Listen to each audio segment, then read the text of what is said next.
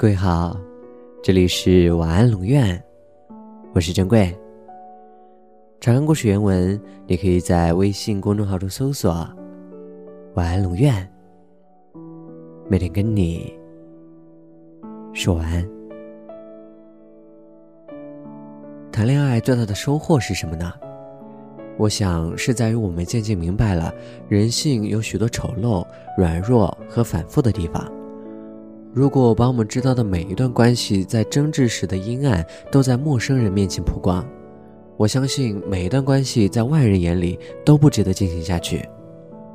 但同样的，如果在和谐的时候把快乐也在陌生人面前曝光，也会幸福的不似在人间。为什么感情会有这样的力量？我一直不得而知。其实我们要明白的。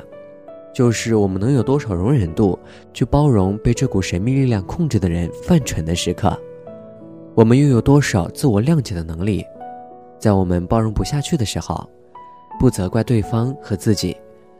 就好像我们遇见狂风吹了房子，不会去咒骂建筑工人和我们自己一样。在这个容忍度和谅解能力之间，就是我们和对方在一起的空间。空间越足，舒适度越大。许多恋爱新手则自我制造了太多无法容忍又无法原谅的压力，感情疲惫，通过冷战或者争吵维持住，而这么维持住的感情又容易疲惫，这种恶性循环的苗头，有时候在关系三到六个月就展示了出来。这时候，许多人就会想，不如分手算了，而会对高浓度感情疲惫，又是关系里最容易出现的问题。所以妹子就认为男人很多不靠谱，越来越紧张，彼此浓度的维持，过早的考验起男人的容忍程度。我想，只有经历了独特的暧昧好感，你才可以扛住在对方冷淡之后自己的不紧张，在对方回头继续找你的时候，适当敲点竹杠，但不会得理不饶人后，那么你对于别人，对于自己，都有了正常良好的心态。而有好的心态嘛，当然是掌控美好的长期恋爱关系的一半了。那么还有一半是什么呢？哈哈，别多想，那是随机的。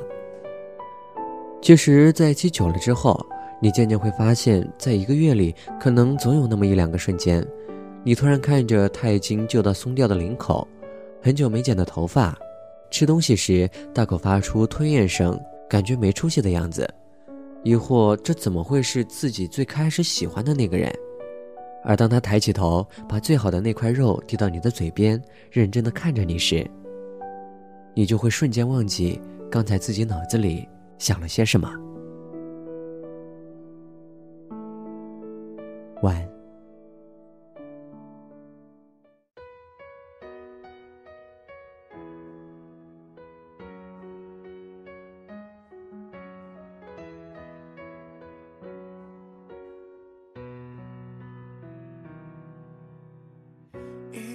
是没人看好这段爱情，但是我总觉得不爱可惜。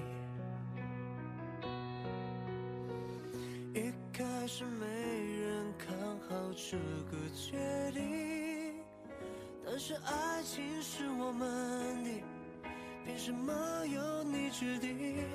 就算爱到了尽。多苦多悲多伤心，至少我们曾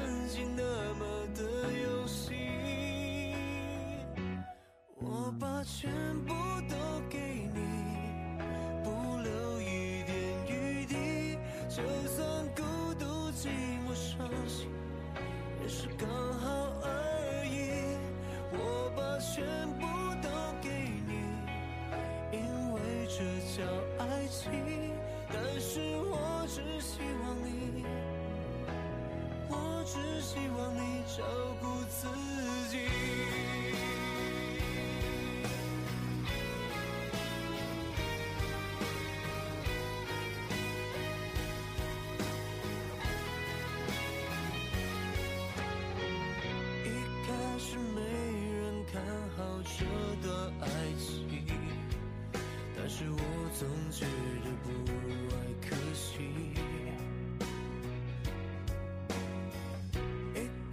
you